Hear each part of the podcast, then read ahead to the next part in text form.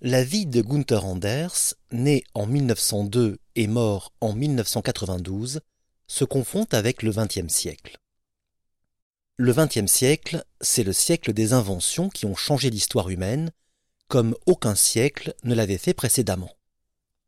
Au XXe siècle ont été inventés l'avion, la télévision, l'ordinateur, l'électronique, les satellites artificiels, les fusées, le laser et bien sûr l'Internet. Au XXe siècle, les moyens de transport et de communication ont connu un développement sans précédent. Les progrès sanitaires ont quasiment permis de doubler l'espérance de vie. Mais le XXe siècle fut aussi le plus meurtrier de l'histoire. Les conflits armés, les génocides et les épidémies ont causé la mort de 100 millions de personnes. Et bien sûr, deux crimes absolus contre l'humanité surplombe le XXe siècle. Les camps d'extermination nazis et la bombe atomique, larguée par les États-Unis sur les villes d'Hiroshima et de Nagasaki en août 1945. Comment la philosophie peut-elle penser une mutation aussi radicale?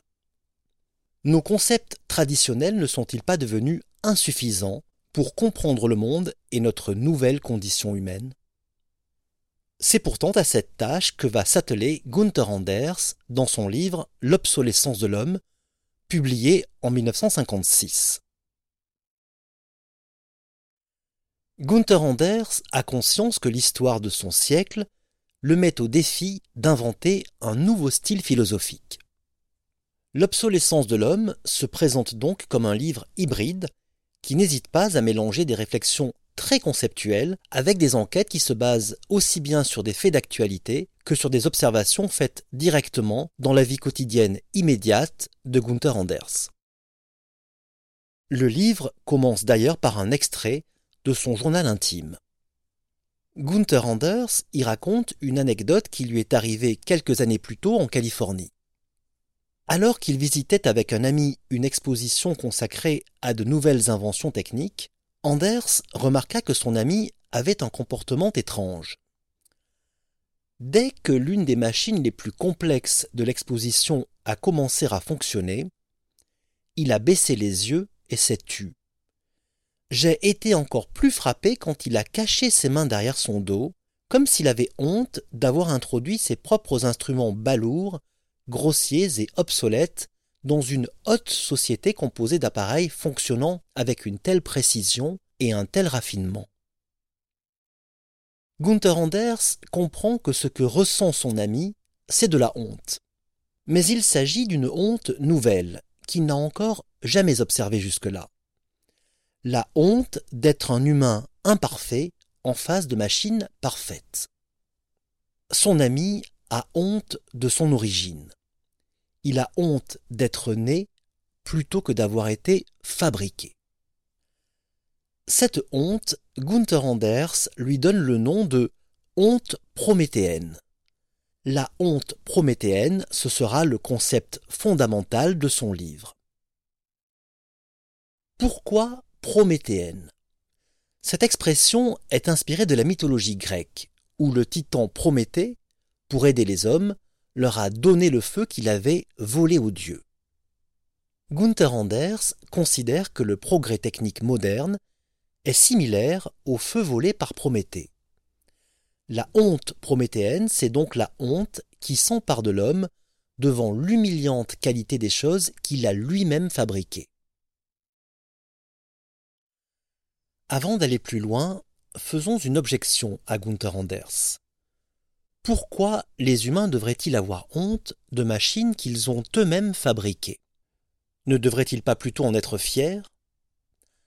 Gunther Anders anticipe et réfute cette objection. Ce n'est pas nous qui avons fabriqué ces machines.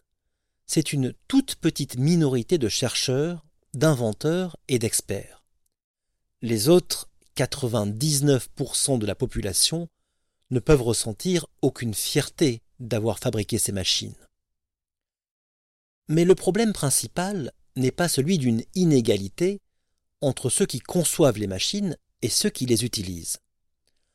Le problème principal, c'est que tandis que les machines progressent et deviennent de plus en plus perfectionnés, le corps humain, lui, n'évolue pas.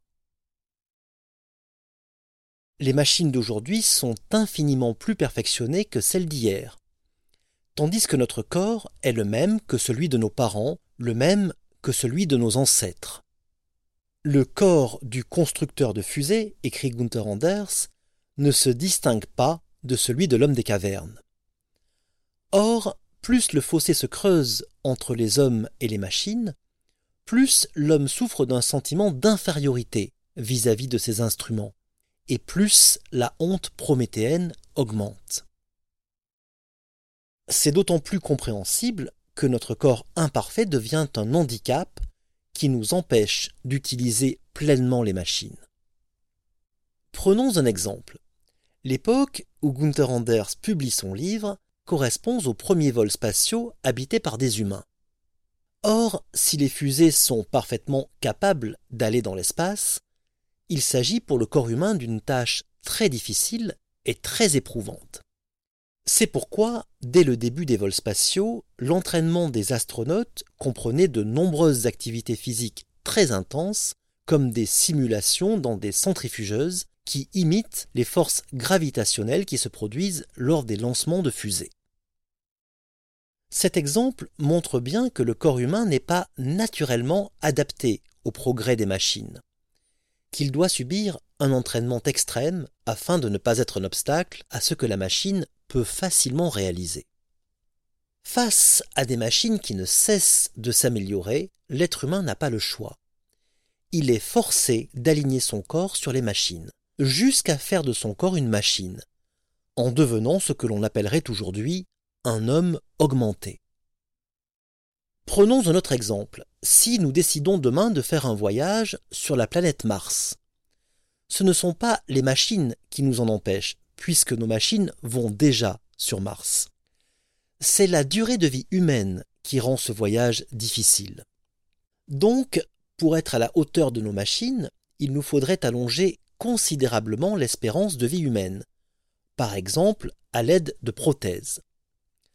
Donc, vous le voyez, dès 1956, dans la honte prométhéenne, il y a déjà la tentation du transhumanisme c'est-à-dire le projet de surmonter nos limites biologiques grâce au progrès technologique. Pour bien comprendre cette idée, prenons un autre exemple dans la mythologie, celui d'Icare. Les ailes d'Icare étaient collées avec de la cire. Mais Icare, grisé par le vol, s'est approché trop près du soleil, et la chaleur a fait fondre la cire, entraînant sa chute. Donc on pourrait dire que si Icare n'a pas pu voler plus haut, ce n'est pas de sa faute. C'est à cause de la cire qui a fondu. Mais Gunther Anders renverse cette histoire. Aujourd'hui, écrit-il, ce n'est pas à la cire de ses ailes que l'on imputerait la chute d'Icare, mais à Icare lui-même. S'il pouvait se jeter dans le vide, pour se délester de son propre poids, ses ailes pourrait conquérir le ciel. Jadis, c'était ses ailes qui trahissaient Icare. Aujourd'hui, c'est Icare qui trahit ses ailes. Le progrès technique, qui était censé nous assister dans la réalisation de nos désirs, s'est en réalité retourné contre nous, en s'accaparant nos désirs. Si nous rêvons d'aller sur Mars, c'est parce que les machines que nous fabriquons peuvent déjà y aller ce ne sont donc plus les machines qui nous assistent dans nos désirs humains.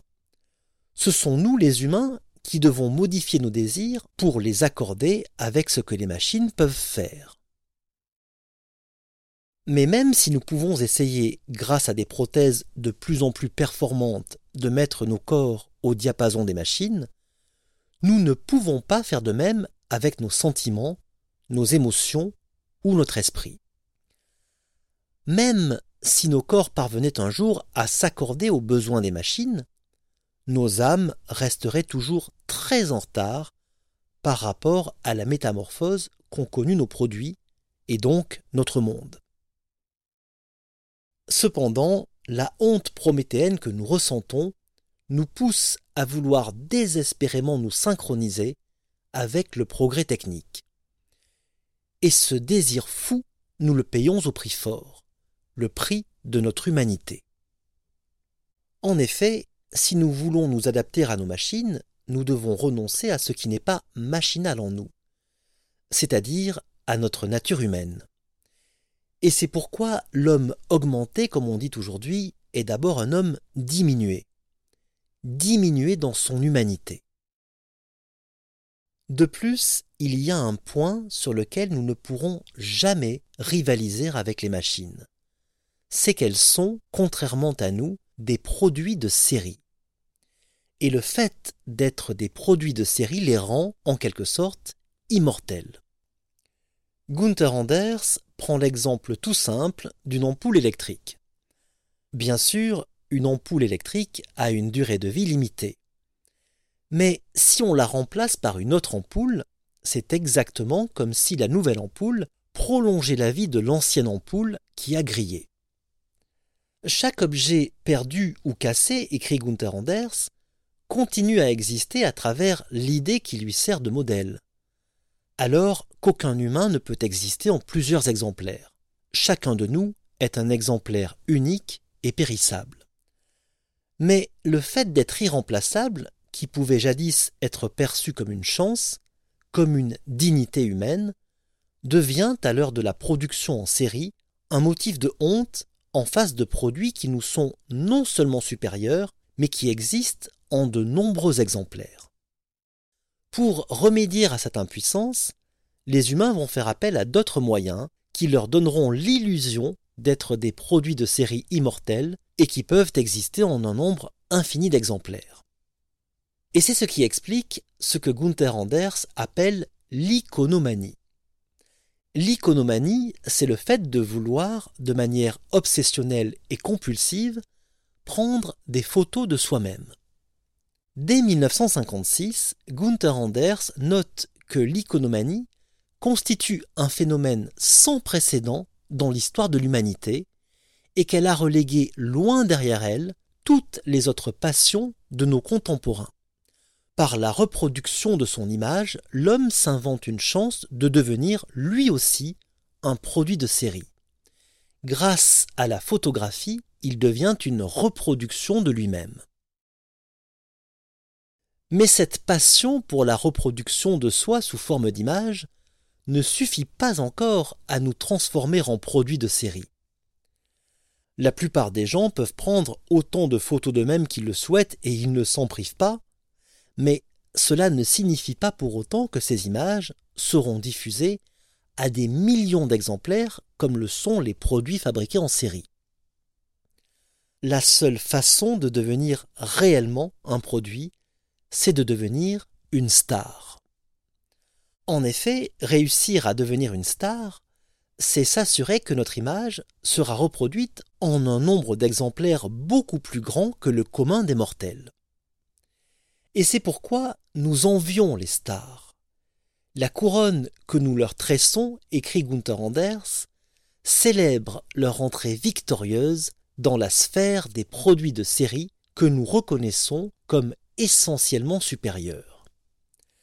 C'est parce qu'elles réalisent triomphalement notre rêve d'être pareil aux choses qu'elles ont réussi à s'intégrer au monde des produits que nous en faisons des divinités.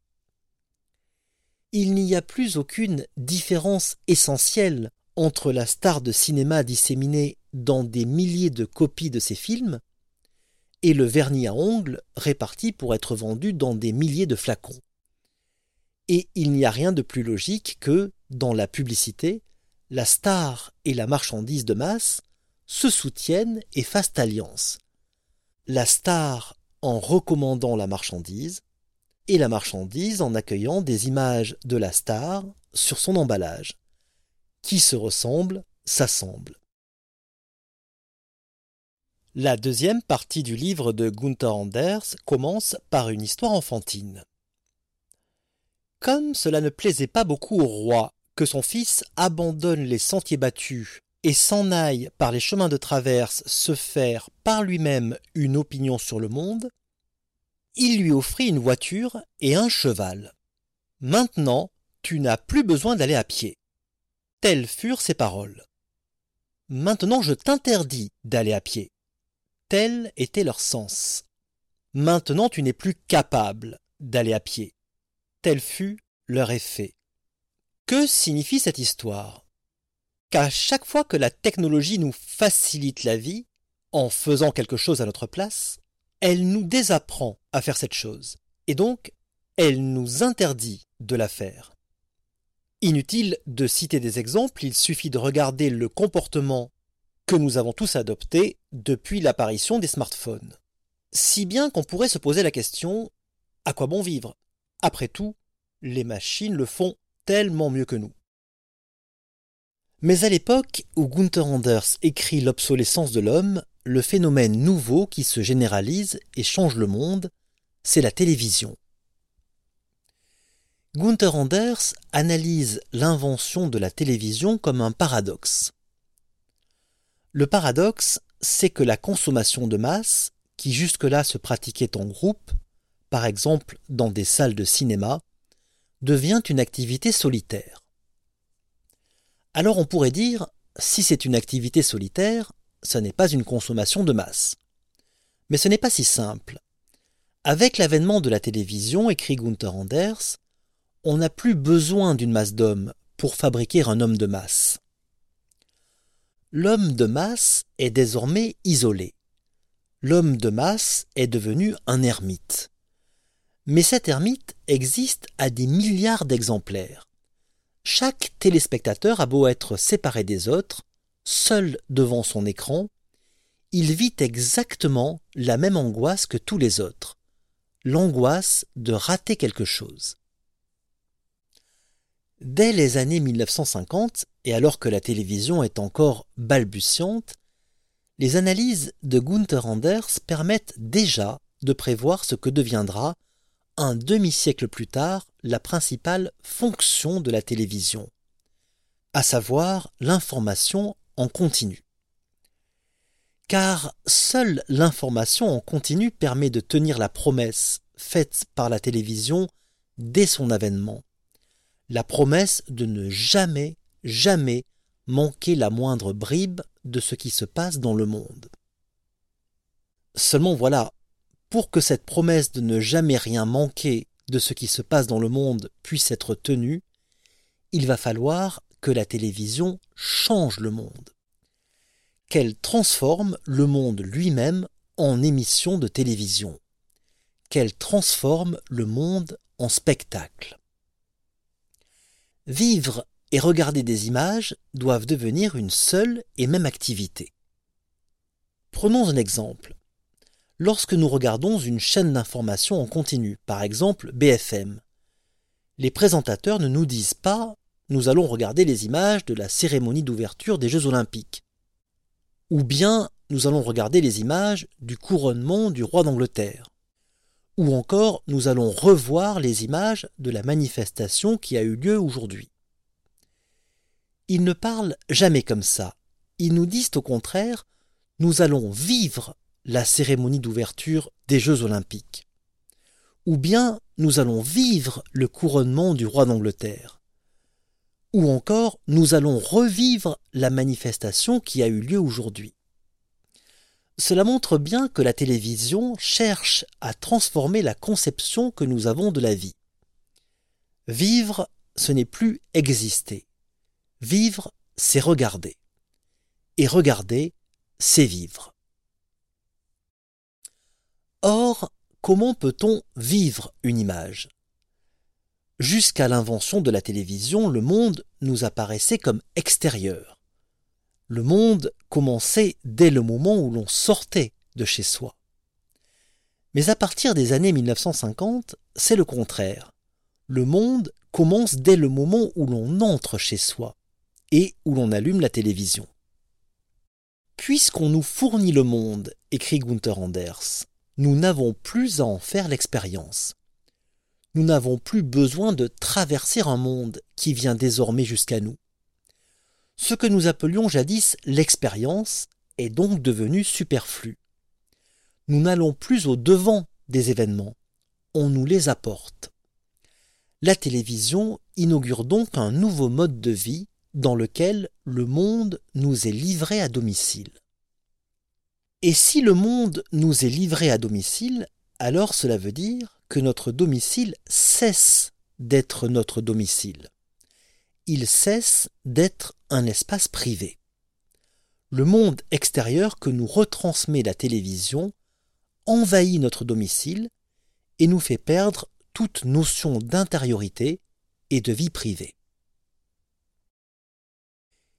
Il était donc logique, à partir du moment où la télévision se répandait dans tous les foyers, de prophétiser dès les années 1950 la disparition future de la vie privée, à laquelle nous assistons aujourd'hui de façon irrémédiable. De plus, le fait que le monde nous soit livré à domicile sous forme d'image change aussi notre rapport à la marchandise. Avant, nous allions vers la marchandise. Aujourd'hui, c'est la marchandise qui vient vers nous. Aussi était-il possible de prophétiser une mutation du commerce qui s'est traduite par la livraison d'un nombre toujours plus considérable de marchandises à notre domicile, comme nous le voyons aujourd'hui avec Amazon par exemple.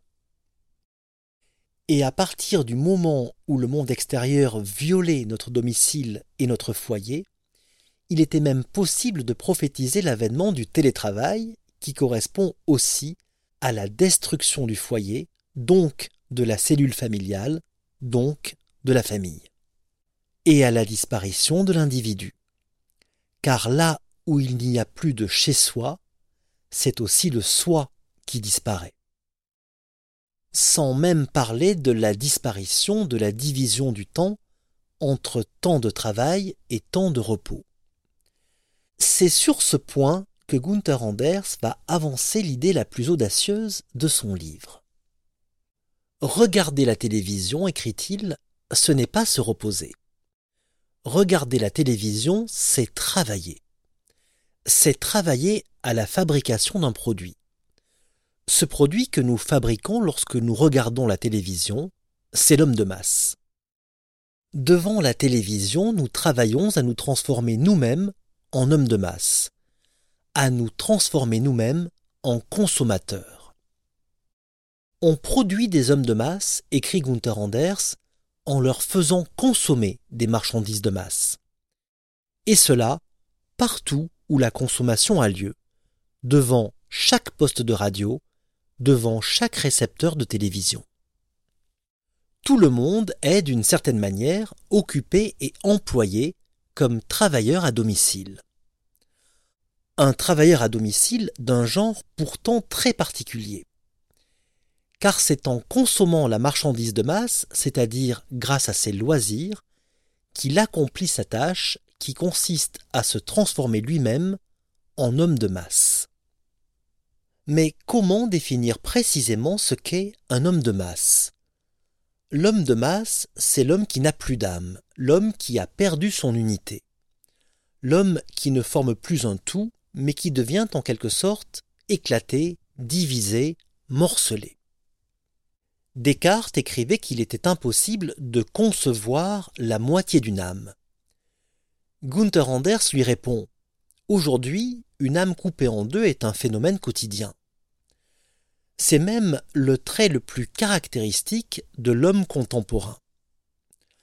L'homme qui prend un bain de soleil, par exemple, fait bronzer son dos pendant que ses yeux parcourent un magazine, que ses oreilles suivent un match à la radio et que ses mâchoires mastiquent un chewing-gum. Cette figure d'homme orchestre passif et de paresseux hyperactif est un phénomène quotidien et international. Si l'on demandait à cet homme en quoi consiste proprement son occupation, il serait bien en peine de répondre.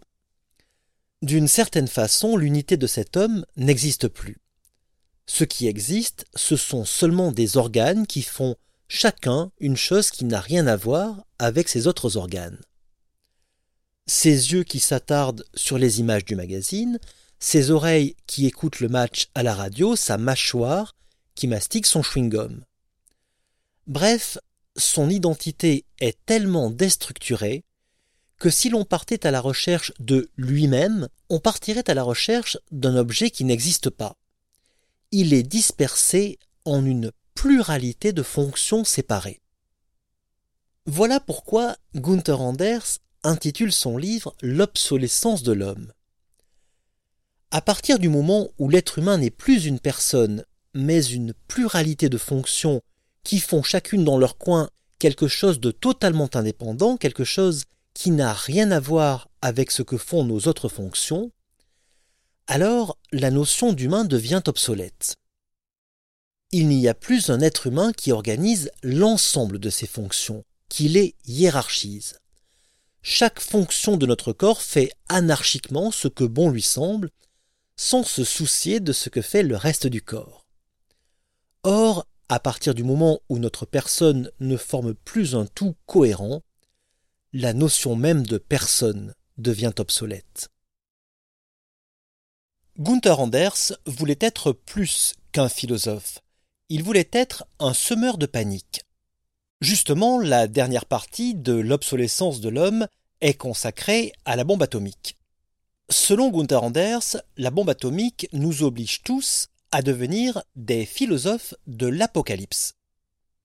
Aujourd'hui, à l'heure où la guerre est aux portes de l'Europe et où de grands dirigeants menacent de recourir à l'arme nucléaire, nous devons plus que jamais comprendre ce que Gunther Anders a dit sur cette question. Nous avons dit au début de cette vidéo que la honte prométhéenne, c'est la honte qui s'empare de l'homme devant l'humiliante supériorité des choses qu'il a lui-même fabriquées. Et s'il y a bien un fait historique qui démontre combien nous ne sommes pas à la hauteur de la nouvelle puissance que nous détenons, c'est incontestablement la bombe atomique. Gunther Anders s'étonne que les philosophes professionnels évitent généralement de penser ce problème et d'en parler. Pourquoi? Peut-être parce que jusqu'à présent les philosophes n'avaient jamais douté qu'il continuerait à y avoir une humanité dans le futur. Or, avec la bombe atomique, la philosophie est confrontée à une question vertigineuse. L'humanité va-t-elle continuer à exister? Cette question, selon Gunther Anders, change l'axe autour duquel tourne la philosophie. Désormais, il ne s'agit plus de savoir comment l'humanité doit continuer à vivre, mais de savoir si elle va continuer à vivre. Et cette incertitude change totalement notre rapport à notre propre vie et à notre propre mort. Avant la bombe, nous pouvions arriver à accepter notre mortalité individuelle, parce que nous savions que l'humanité nous survivrait. Certes, nous mourrions, mais le monde ne mourrait pas avec nous. Depuis la bombe atomique, cette certitude a disparu. Si demain une guerre thermonucléaire éclate, nous mourrons peut-être en même temps que tous les autres humains. Mais ce n'est pas seulement notre rapport à la vie et à la mort que la bombe a révolutionné c'est aussi et surtout notre rapport à la puissance. Dans les temps anciens, nous concevions que la puissance absolue était entre les mains de Dieu, et que Dieu détenait cette puissance pour créer. L'âge de la bombe atomique a renversé cette perspective. Désormais, nous constatons que ce n'est plus Dieu qui détient le pouvoir absolu, c'est l'humanité et que ce pouvoir absolu n'est plus un pouvoir de créer, mais un pouvoir d'anéantir. Voilà pourquoi, selon Gunther Anders, l'histoire humaine est coupée en deux, avant et après la bombe atomique. Les hommes qui vécurent avant la bombe avaient encore la liberté de penser comme des hommes. La bombe nous a ôté cette liberté en faisant de nous des titans qui peuvent s'auto-anéantir. Cette menace concentre toute l'inquiétude et toute la problématique du livre L'obsolescence de l'homme. On pourrait résumer cette problématique en une phrase. Avec la bombe atomique, ce n'est plus la fin qui justifie les moyens, ce sont les moyens qui justifient la fin. Gunther Anders écrit que cette formule est le mot d'ordre secret de notre époque. Ce n'est plus la fin qui justifie les moyens, ce sont les moyens qui justifient la fin.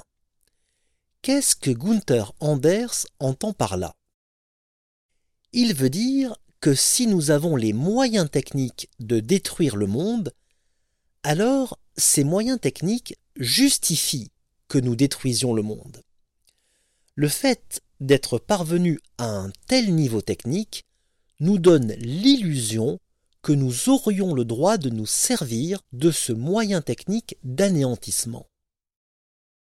Autrement dit, si j'ai la bombe, alors il n'y a pas de raison pour que je ne l'utilise pas.